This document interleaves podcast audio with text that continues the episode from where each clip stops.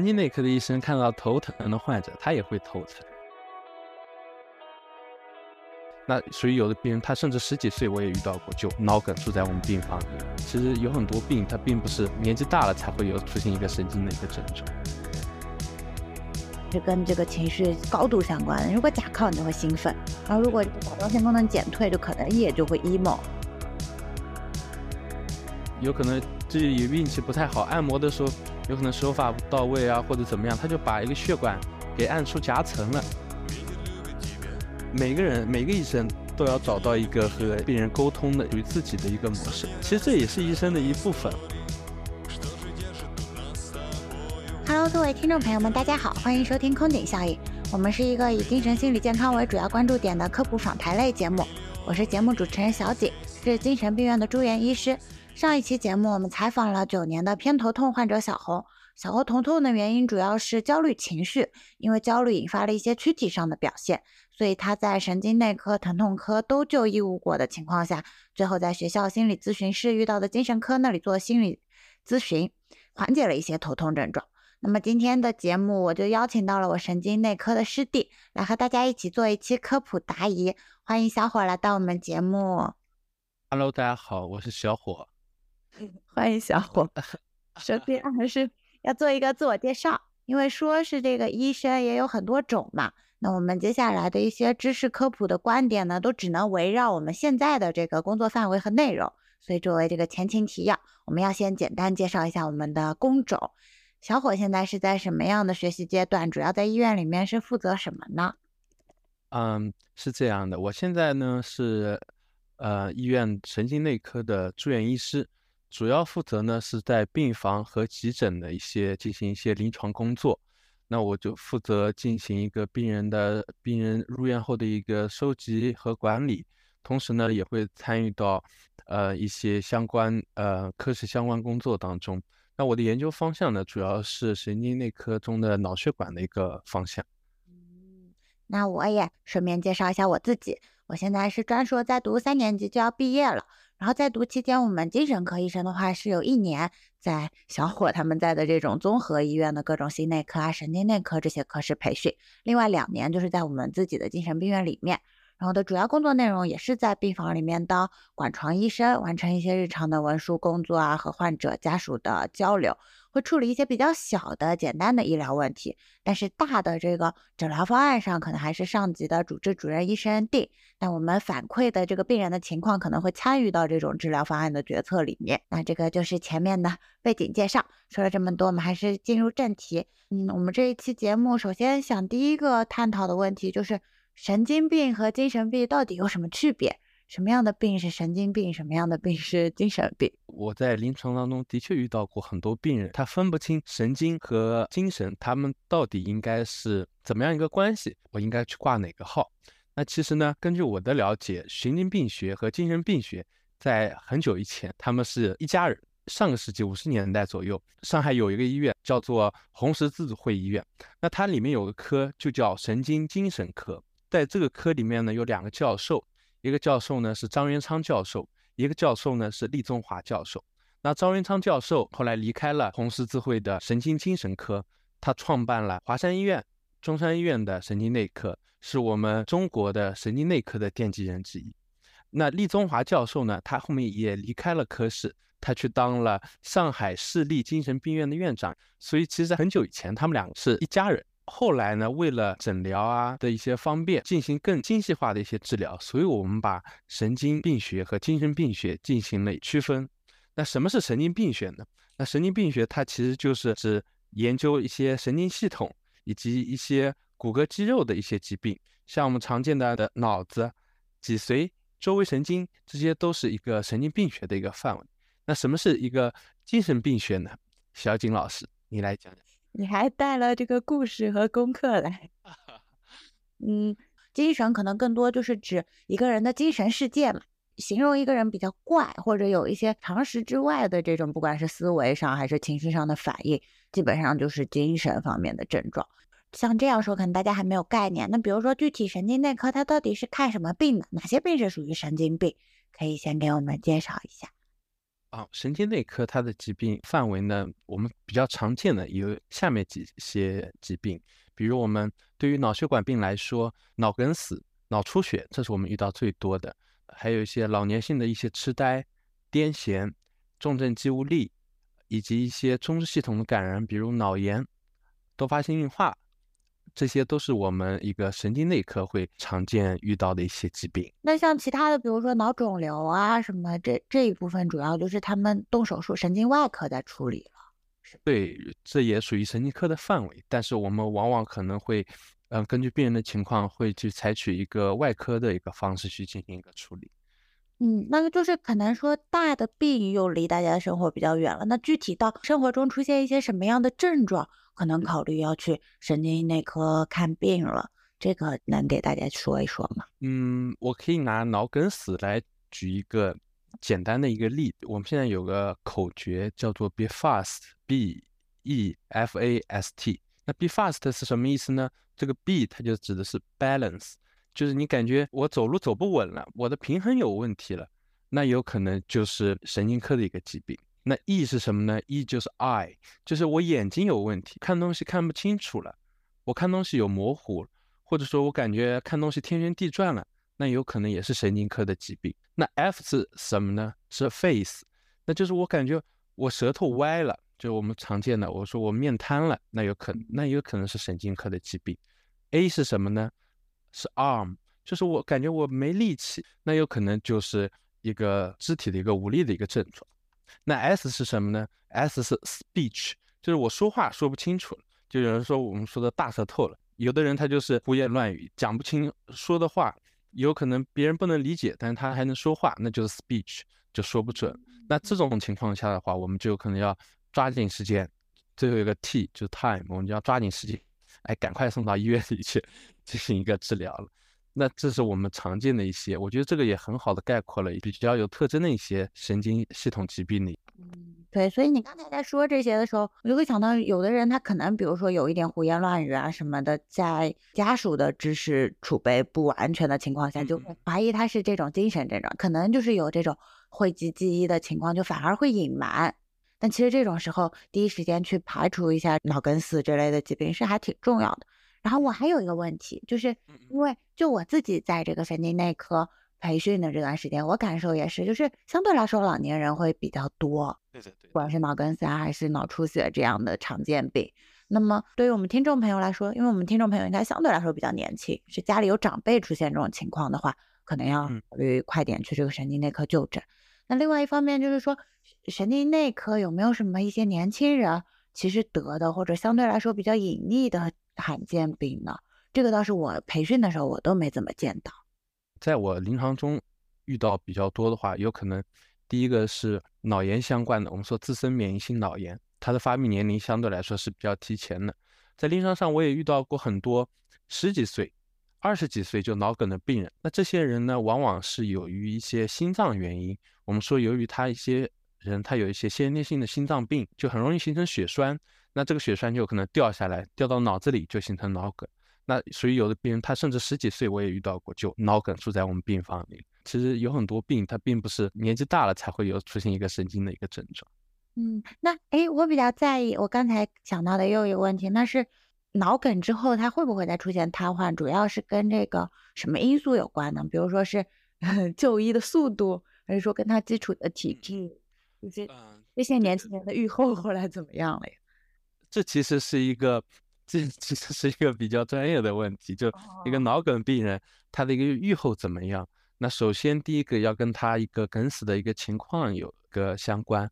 他梗在哪里？比如他梗在一个很大的一个血管，我们说那他有可能症状就很痛，呃，很重，他就瘫掉了一边。那如果他是一个很小的一个血管的分支的一个梗死，那他有可能就没症状，他有可能就是感觉我的。手有可能稍微力气稍微差一点，夹筷子夹的不是那么准，它有可能就是比较轻的症状。然后呢，还有跟这个病人的本身的一个基础情况有关。如果这个病人本来就是血管调节很差的，我们说他又有高血压、糖尿病，那有可能他的预后不是特别好。那如果这个病人很年轻的，我的血管都很健康的，我靠其他的血管都能帮忙，我们说侧支血管很发达，那他这样的病人的话，他的预后有可能会更好一点。嗯。就是能总结起来的话，就是这个脑梗的事事情就是说不准，因为他看部位的话，其实就就感觉对这个是说不准，这就是看命吧。嗯，可能就算是在同一个人身上，或者他甚至可能以前发过脑梗了，那他可能再发在不同的部位，对的对严，重程度也可能是不一样的。所以大家就是出现了嗯那些疑似式的症状，就可能有的时候是肢体麻木啊什么的。就就算大家是年轻人，以为是这种长时间的姿势造成的影响啊，但是这种麻木一旦就是隔一两个小时你改变姿势以后也没有消失，其实就要考虑这种风险，最好就还是去急诊就诊一下。对的。我突然想起一个，突然想起一个病，因为我估计听众里会有很多的，有可能会有比较多的年轻女性。那年轻女性其实她还有一种我们急诊遇到很多的，她是去干什么呢？她是去按摩，有可能这也运气不太好，按摩的时候有可能手法不到位啊，或者怎么样，他就把一个血管给按出夹层了。哎，这个夹层是我们很常见的一个年轻人中出现的一个疾病。那我当时在急诊科的时候也见到过两个，就是那个颈动脉啊，还挺可怕。然后那之后就是我自己对那种推拿什么的，就是都不太敢。是的，是的，我会选择性的保护我的颈部。而且脖子这块地方还有那个调节血压的一个压力感受器，你按这里的时候其实是外部施加的压力嘛，但你的身体会误以为你的血压升高了，它就会给你采取一系列就是降血压的自动的措施。但其实是当这个呃师傅把手拿开以后，你的血压并没有高，然后你就会低血压，这个其实严重的话也是会有生命危险的。大家就是按摩的时候，还是一方面要去正规的地方。然后另外一方面就是尽量避开脖子 这块的部位。对，我觉得我觉得说的很有道理。那我们神经科大致就是介绍到这样，我先来介绍一下精神科的情况。首先我们精神科刚才提到，大多数是针对思维和情绪上的。嗯，一方面呢，可能就是大家的定义中比较像这个精神病，就是和日常生活稍微离得远一点的，主要就是这个妄想和幻觉的状态。那一般我们科最常见的一个病叫精神分裂症，然后这个也是一个比较典型的病，它的主要表现可以总结成就是被害妄想和幻听，是它比较典型的两个表现。当然，临床上疾病的表现也很多样，那有可能有一些小变形，但是最主要的就是这两个。被害妄想就是指，嗯、莫名其妙的有这种不安全的感觉，然后甚至觉得有人在监听自己啊，有人要害自己。然后呢，同样都是被害妄想。呃，放在每个人身上的表现可能不一样。你像有些病人，他可能甚至知道这个是好像是不真实的，但是他就是很紧张。这个是病人的这个知觉保留的比较好的情况下。那有些病人他可能就是被这个妄想支配了以后，他甚至会采取一些防御性的措施。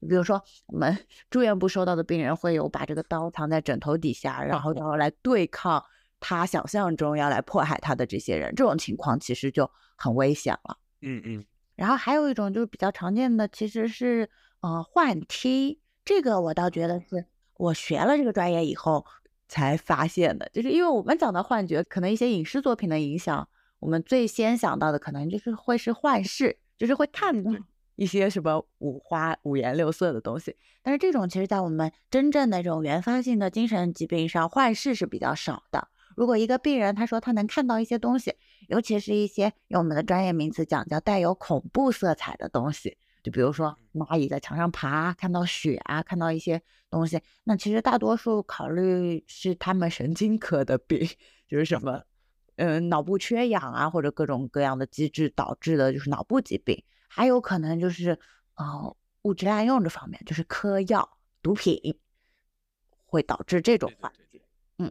然后还要提的一些，就是可能，嗯，大家甚至不知道是其实是在精神科看的病，也有挺多的。一个是我刚才说到的这个物质滥用，其实我们我们是有这个酒精成瘾，然后毒品成瘾，甚至是某些行为成瘾，就是我们医院有在研究这些什么游戏啊、智能手机的有害使用，也是就是精神科的范畴。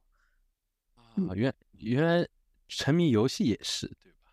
最近有课题组在做，就是我有看到朋友圈有这个师妹师弟在转发这个游戏成瘾相关的问卷，但是实际在我们医院里面看到，因为这种游戏成瘾被收进来的好像很少，就是而且就算比如说这个那多半是小孩嘛。就如果是这样，如果是这个未成年，他是因为这个家长觉得他游戏成瘾是一个问题而送进来的，在真的送进来我们交流的过程中，我们也能发现更深的就是家庭矛盾问题啊，或者这种情绪上啊、行为模式上的问题，就可能不光光是游戏这一件事情。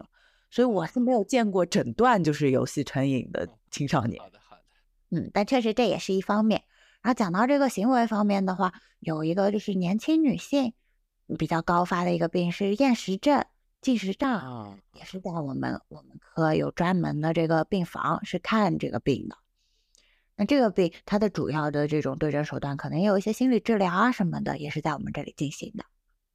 然后说到这个心理治疗的话，再往下就是啊，情绪问题是在精神科处理的。我们常说的抑郁啊、焦虑啊，就城市人蛮容易陷入的一种情绪状态。但是当这种情绪状态持续到一定的时间，它的严重程度达到一定严重程度的话，就会在精神科诊断这种焦虑障碍或者抑郁症。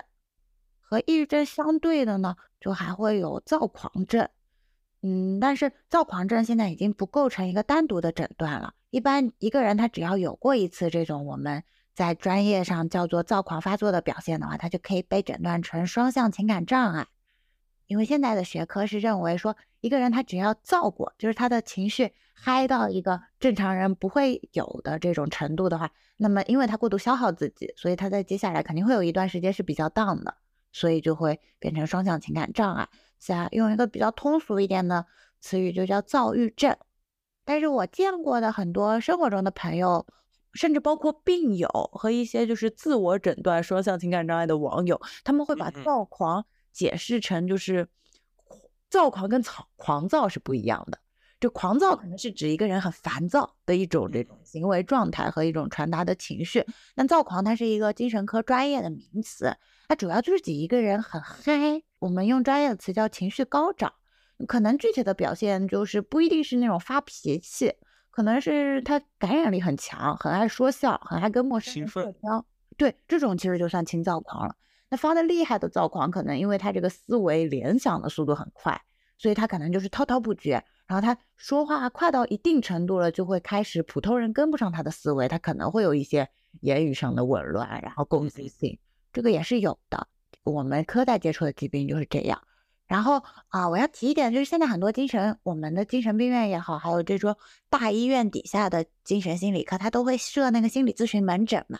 然后有一些家属啊或者同学也好，就会来问我说：“哎，我应该挂心理咨询门诊还是精神科门诊？”然后至少在现在的这个医院体系中呢，就算是心理咨询门诊，也是要有精神科执照的医生才能看嘛。所以其实相当于。它只是名字不一样。你在心理咨询科门诊和精神科的专家门诊，你能接触到的专家班子都是一套班子。而且，身为一个专业的精神科医生，你就是偏向我们说的精神病的精神症状的这种幻觉妄想的病，你也要会看。然后情绪的问题啊，就是焦虑、抑郁的问题，也要会看，也要具备一定的人文素养。所以，其实相对来说。就这个就诊能得到的药物和专家班子来说，其实是没有什么大区别的。精神科和心理咨询科的区别，应该就是名字不一样。换句话说，在不确定是什么病的情况下，不管是家属也好，还是你本人比较在意这个名字的话，你就可以选择心理咨询门诊。但是你其实能在心理咨询门诊看到的也是精神科医生，就算最后可能诊断的不是这个情绪方面的病，不是这个心理咨询就能解决的问题。你其实也可以去，然后还要强调的一点就是，心理咨询门诊其实也就是精神科医生在配药，然后很难达到一个心理咨询的这个，就是我们 美剧里面看到的那种聊五十分钟人生啊、家庭的这种心理咨询，是不在精神病院的心理咨询门诊做的。嗯，那种应该是专门的心理医生，个体的或者是私人的一些诊所，对吗？对，然后我们医院它也有心理咨询服务。但是单次的这个心理咨询，它跟心理咨询门诊就又分开了，所以这中间有很多命名上的很细节的问题，可能大家就是会混淆的。但一般后面带“门诊”这两个字的，其实就是医生看病。嗯嗯嗯，这是我要介绍的一个情况。然后呢，就是嗯，说到这个神经、精神各自现在在处理的疾病，然后还想提的一点，就可能就是中间会有一些交叉的部分。像刚刚小伙不是提到说这个痴呆，其实我们可以看痴呆，甚至是血管病的后遗症导致痴呆的病人啊，或者是那种啊，大家知道有一个性病，它叫梅毒。这个梅毒呢，它如果进入到血液里面，然后通过这个血液进入到脑子里面，损坏了它神经的话。对神经的损害是不可逆的。梅毒已经进展到脑子的话，很多病人就会有这个梅毒导致的痴呆。像在我们医院的这个嗯某个院区，它就专门有一间病房，一层楼的都是这种梅毒感染的病人。啊，我我当时是在那个地方待了一两个月，给我还挺冲击的。哦，为什么给你冲击？就是。是病人的年龄，或者说他们的一些家庭的一个反馈给你冲击，还是这个疾病给你很大的冲击？我会发现，就是这个嫖娼行为，它原来在我们的生活中如此常见。是的，而且年龄一般，我不知道在你的轮转体验里面是年纪大的多一点，还是年纪轻的多一点？是。中年就是三十五岁以上，收入水平低的也多。其实我遇到的更多的是六十多岁的老年人，甚至六十岁到八十岁，他们会有很多。但是有的病人他很愿意跟你沟通嘛，他就会说，其实就是年纪大了之后就缺少这方面的安全意识，年纪大了反而感染的很多。所以其实科普其实也很重要，有些人他其实是意识不到这个风险。那。有点扯远了。那回过头来，还有一个我比较有疑问的点，就是这个睡眠障碍。嗯，我觉得有点两极分化。像说受这个新互联网教育，就是可能对精神病院没有太多偏见的年轻人会来我们这里看。那我们也有睡眠专科门诊，但是好像大多数我在综合医院当时值班的时候，比如说会碰到一些人，他正在吃睡觉药，我就会问一句，我说：“哎，你这睡觉药哪里配的呀？”大多数就是在你们神经内科配的。嗯，对，因为睡眠障碍也是我们科的一个治疗的一个范围，这也是我们两个科之间重合的一个地方。所以就是有一些病呢，其实神经内科也可以看，那精神科也可以看，那可能各自的侧重点就不太一样。然后相对来说，我会见到说，可能就是一个人他在自己的思维方式上会对某个科室更产生一些认同。你比如说，他是一个比较客观的，更注重这种。呃，不管是外界上、社会上的评价，还是说这种生物化学机制的，他可能好像就会更信任你们神经内科。那一个人他如果就是这种人文素养，是被倾听的要求，或者他可能对心理咨询这四个字有一些亲亲近的感觉的人，就可能会来到我们精神科。因为上期节目不是采访了一个头疼的患者嘛，他当时在神经内科和疼痛科和神经外科都有就诊，但是他的就诊体验挺差的。如果一个患者他是头疼来到这个神经内科门诊，现在的神经内科是怎么来处理这个头疼的？因为这个头疼啊，我就举个例子，神经内科的医生看到头疼的患者，他也会头疼；就像 心内科的病人，他看到胸痛的患者，他也会胸痛。头痛有可能是一个颅内疾病，或者是一个全身疾病，它最早甚至是唯一的一个主要表现。而且我可以说，几乎每个人一生中。都会有头痛的经历。用我们专业的话来说，其实就是这个症状的特异性不高，很多病都可以头痛，没有病也可以头痛。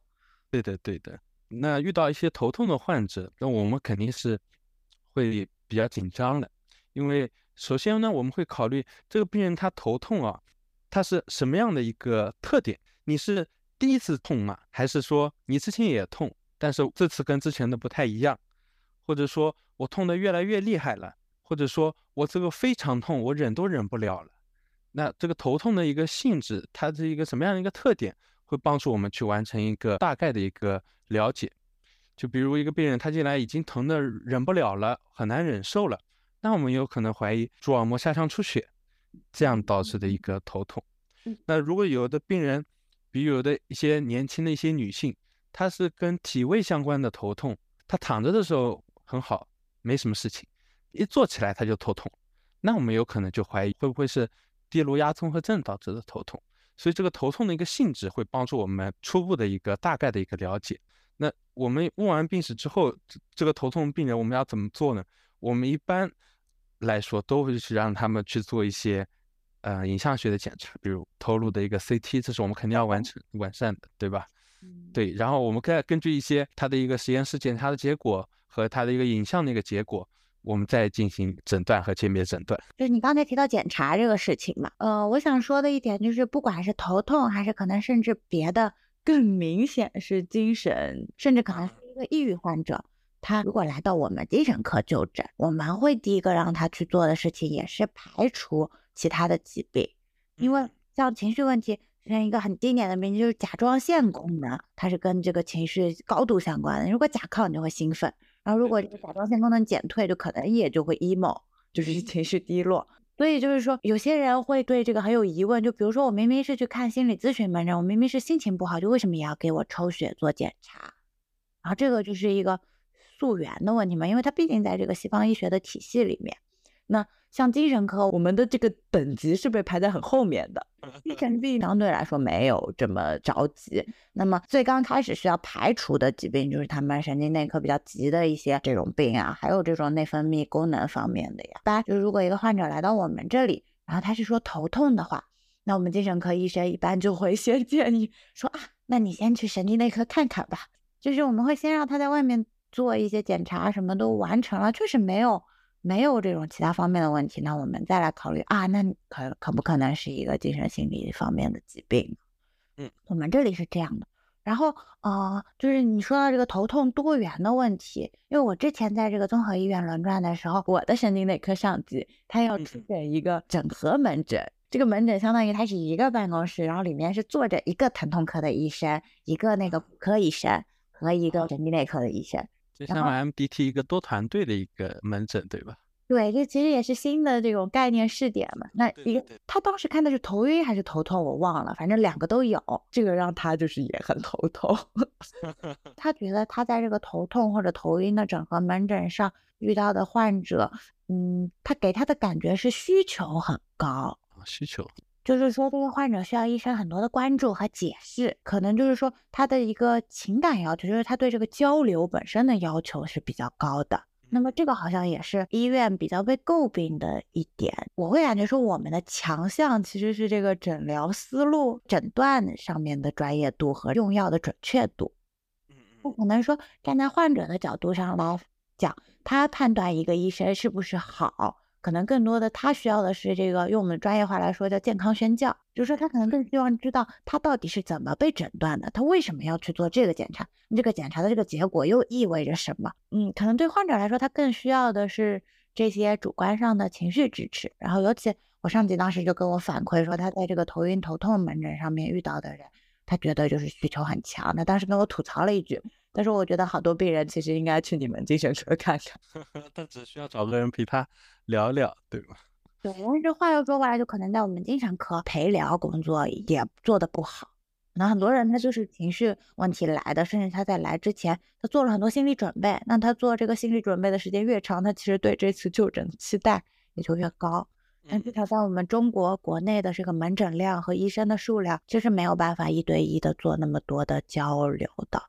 哎，我有一个倒是挺好奇的问题，就比如说，在你们在神经内科，你们遇到这种需求比较强的病人，你们是怎么怎么办的呢？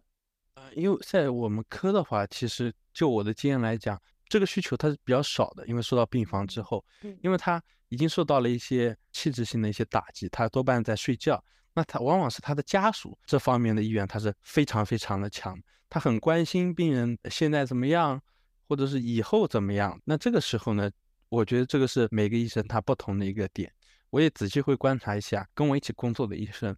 那有的医生他就非常非常耐心，去跟病人家属每一个问题都讲。有些是低效的一个反复的去进行一个宣教。那有的医生呢，他就是不愿意去讲，都不是一个特别合理的模式。我觉得每个人每个医生。都要找到一个和病人沟通的属于自己的一个模式。其实这也是医生的一部分，怎么样去跟病人聊天一样，这就是谈话的一个技巧。就是好像在我的工作中，我感受到很明显的是说，现在的这个医院评价体系，嗯，一个医生他就算对患者很好，其实他收获的也只是患者的口碑或者患者当下一个就是很开心的那种反馈。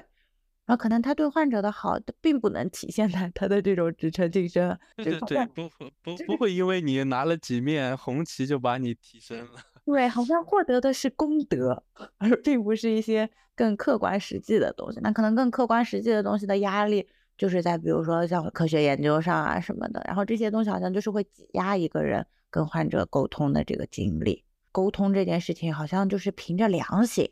但我觉得这个良心也很重要。经常会看到朋友圈有的医生，他就会发一条朋友圈，他说我好开心啊，因为今天呢有个病人家属他表扬了我说什么什么医生你真好，我们都很感谢你或者之类的。那我觉得这也是一个很好的正反馈。怎么说？给医生，我们说我们总说医生不忘初心，不忘初心。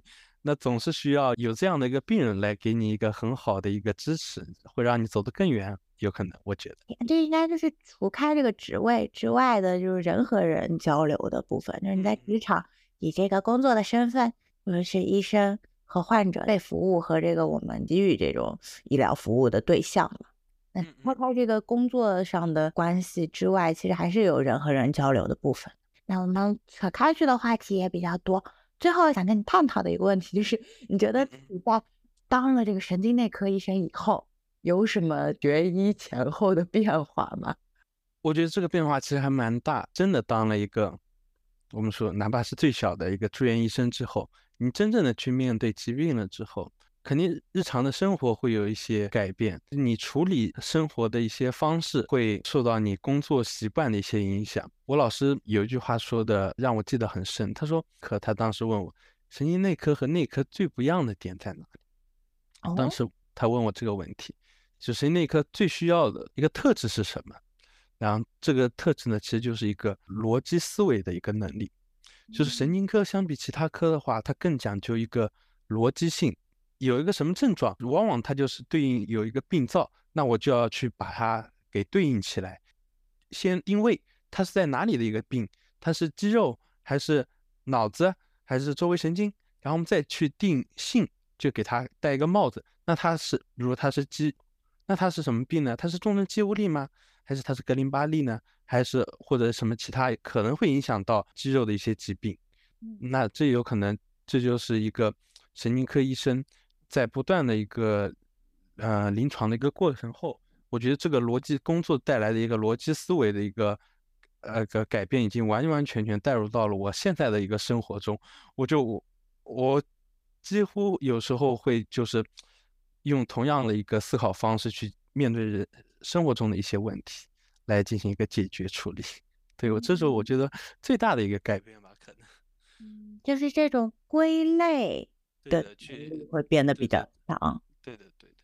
那我先来说说，我觉得我读精神科以后的 改变。我来临床以后最大的一个感受就是，原来精神病就是像书上的那样的。因为我当时念那个精神病学的书的时候，我就会觉得啊，这些症状就好像有一些人为后面就是牵强的给他一个名字的那种感觉。我当时学这个这些病的时候，我会觉得他模棱两可。然后等我真的到了精神病院一看，我就会发现。临床上的患者其实大多数百分之八九十就是按照那个诊断标准那样生病的，患者跟患者之间还是挺相像的。那回过头来说，我就会很明显的感受到啊，他们得的确实是同一种病。嗯，我来精神病院工作以后，我好像更能把精神病看成精神病了，因为确实得了这个病了以后，大家的表现都很类似。然后我感觉我好像能把这些精神症状，就是一个人他很乱啊，可能因为我们住院部的病人重嘛。可能有这种胡言乱语啊，甚至攻击人的行为。然后好像这样的人，比如说看了两看了好几十个，然后这好几十个，比如说用药以后，他也能稳定下来，在稳定过后，他又能跟你进行沟通了的时候，给我的一个感受，好像就是能把症状跟人分开来看了。嗯嗯，这是一个比较专业上一点的感悟。那嗯，还有一个更生活化的，我我对。周围一些怎么说呢？就是就是想骂他，这人不会有病吧？就是这些 到底问题出在哪里？我好像更敏锐了，就会去去分辨他。说不定，比如你看到一个人，他有可能做出了一些很异常的一个表现，你有可能会觉得这个是对。一方面是在大街上看到那种就是很比较怪的人，就是会提前远离，嗯，保护好自己，因为。这这我要插入一个笑话，就是他们说精神病院虽然处理的病人其实比较棘手，但是精神病院的医闹的几率比是比综合医院更低的。就是某些病人他就是很容易生气的，然后精神科医生就会比较圆滑，识别出啊这个人脾气很暴躁，然后就会顺着他的话说安抚他，相对来说就比较不容易出事。但可能某些内科医生他对这些人格啊情绪方面的东西不敏感，他就会跟这个病人对着干。或者压住，比如说你说了算还是我说了算，谁是医生？然后这个人就啪，就对，嗯，那，我觉得在生活中好像也是这样，就是有些人可能就是不不一定构成疾病的程度，但是比如说我生活中碰到的一个人，我会觉得他这个人让我不太舒服，然后仔细一想就会觉得哦，他好像有一点偏执，然后对。比如说这个，然后就能理解他了，然后你就能顺着他。对，一方面好像就是对这个怎么处理偏执的人会更有经验，因为在医院里见到过真的就是偏执到病态的，就是妄想其实也是一种偏执嘛。因为你跟他说什么他都不相信，他就想觉得有人要害他。医院里面就是可能患者说啊有人要害我，我就说啊是这样的呀。可能在生活中。就是我遇到比较偏执的，我觉得难以沟通的人，我就会说哦是这样的呀，然后我就进行回避啊什么。这个好像是当医生以后的，就是理性层面讲处理上会更成熟一点。另外一方面，就可能在这个感性层面上，就是刚才讲的，其实更能理解吧。你变得更更敏感、更细腻了，对吗？对也说不上来，就好像在该麻木的地方更麻木了。嗯，就比如说某些病人发病的时候，现在也不会就是。打是怎么叫小怪，见过见过了都不会觉得。对，但是有的时候又会觉得好像这样子说这些啊，我我见惯了，见过世面了，就好像把这些发病的人称为世面，对自己习惯了这些事情有那种专业上提升的成就感，好像也有点缺乏人性。但有的时候实事求是就是这个样子。对，但你要在专业化的过程上没有办法，就是为了维持你刚才说的那个。医生最重要的这个逻辑思考、诊疗能力，因为要把病人套到诊断标准里嘛。那听他的话的时候，可能更多就是在提取信息了。这个跟我后面自己想学的那个心理咨询都是矛盾的。在心理咨询的过程中，就是要融入，更主观的去肯定他，就是感受他的世界到底是怎么样。那可能在我们精神病学领域，就是更客观的去把它套到某个标准里面做一个提炼。那差不多以上就是我们这一期节目的内容了。大概就是讲了一下整个神经内科和精神科，还有我们可能两个人都是医生，聊着聊着就会比较专业化，也不知道大家听下来的感受是什么样。小伙有什么想最后总结发言一下的吗？啊，这是我第一次参加这个类型的一个就这样一个播客的一个形式，我觉得虽然小景他帮助我很好的融入，但我一开始有点紧张。但是聊到后面，我就觉得非常自然。我可能这样一种记录两个人聊天的方式，可以帮助有可能不是那么专业的一些朋友们去更加了解我们周围的医生朋友他们是怎么想，或者他们怎么看一个问题。我觉得这是一个很好的一个节目的一个方式。我也很开心，小景老师可以邀请我来到他的节目。谢谢小伙。我的总结可能就是说，对这个医生，因为我们两个凑在一起的时候，好像这个医生标签就变得更强烈了。就可能在我单独采访患者，或者我跟一嗯，我们之前编导也录了一期的时候，可能更多好像我还是我个人的身份。但比如说我们两个开始录一期播客节目的话，好像两个医生，就甚至包括我们中间这个轻松的氛围，因为我在办公室也会见到，可能就会有一些行业黑话或者行业内的笑话和一些专业名词，就是会不自然的冒出来。然后我其实还对，就是医生在这个公共领域他做一个发声和暴露。是有些许担忧的。一方面，我觉得很好，比较好奇的人或者本来有隔阂感的人，可能能通过这种轻松聊天的方式，他去了解到医生是怎么样的，可能就会少一些这种恐惧、有距离感的感。然后，另外一方面，我也接触过到一种声音，是可能医生在他心目中就该保持一个权威的形象，然后可能那个是，就是他觉得医生很权威、很客观，这个是他觉得医生专业性构成的一个要素。而且就是因为是医生，怎么讲呢？比如说大家听金融行业大佬唠嗑的时候，或者听一些啊律师，我说不上来，举不出来别的行业例子，甚至是咖啡师好了，就是这样带职业属性的人，听他们聊天的时候，并不会把自己带入到一个地方，就觉得在了解这个行业。但是我之前跟妈妈沟通过，就是说。好像大家，比如说现在是两个医生在聊天的时候，大家听这个话的时候，就更容易把自己带成被对待的患者那一边。啊啊哦，你比如说我们两个在聊天中提到，就是啊，患者需求高，就可能这是一个怎么说呢？我们的专业术语，或者我们对患者在确实也在贴标签嘛。那可能就是大家就会对两个医生凑在一起，对患说患者需求很高这件事情产生一些不不满的情绪和反抗。对，这个倒是我觉得。还挺矛盾的地方，因为我觉得医生这个身份标签跟媒体这个就是惹惹是生非的地方，存在一个历史上的斗争也有嘛，对吧？嗯，所以这个可能就是我的一些思考，所以我觉得也很感谢今天小伙过来录节目，我觉得这是也是很勇敢的一次尝试，因为我们俩也都还是学生嘛。可能也会担心自己在专业上有说的不正确的地方。那如果这一期节目中听众朋友们是了解这方面的，听到有不正确的地方，或者哎你有相关的这种感受想分享呢，也可以在评论区指正我们，或者和我们分享。做这个发声真的很厉害，因为我觉得如果我们这些医生的小学生不站出来说话，等我们做成专家了，就更难说话了，受到关注更多了。嗯，而且医生如果不说话的话。这个互联网空间就会被一些旁门左道的人给占据。嗯嗯嗯，那差不多就是这样。嗯，欢迎大家跟我们互动。如果这个听节目的听众朋友有愿意来参加录制对谈的，也可以在各个平台私信联系我们。下一期节目我们就会又回到这个患者采访，肯定是有一位进食障碍的患者要来分享他整个就医和尝试治愈的经历。